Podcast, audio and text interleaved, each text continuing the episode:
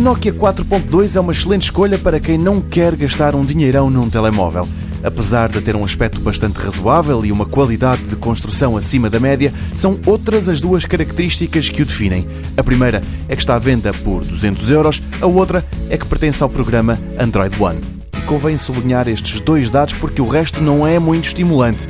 O CPU é um Snapdragon 439 da Qualcomm, de gama de entrada, tem 3 GB de RAM, outros 32 para armazenamento, uma bateria de 3000 mAh e até o sensor principal das fotos se fica apenas pelos 13 megapixels mas mesmo assim o Nokia 4.2 não deixa de ter um desempenho bastante fluido. O que se passa é que, ao pertencer à iniciativa da Google Android One, este equipamento vem com o sistema operativo em estado puro, sem a tralha em forma de apps que as operadoras ou os fabricantes têm por hábito instalar nesses telemóveis. Depois, tem também a garantia de que durante os próximos dois anos vai receber todas as atualizações de software que a Google lançar e nos próximos três o mesmo, mas com as atualizações de segurança.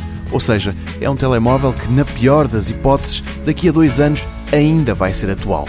É certo que não vale a pena sonhar. O Nokia 4.2 serve para fazer aquilo que consideramos básico hoje em dia: telefonar, navegar na net, ver qualquer coisa no YouTube, ir ao Instagram, pôr uns likes no Facebook, tirar umas fotos, jogar um joguinho daqueles simples enquanto se espera pelo metro, dizer olá a alguém no WhatsApp e no final do dia pô-lo a carregar outra vez.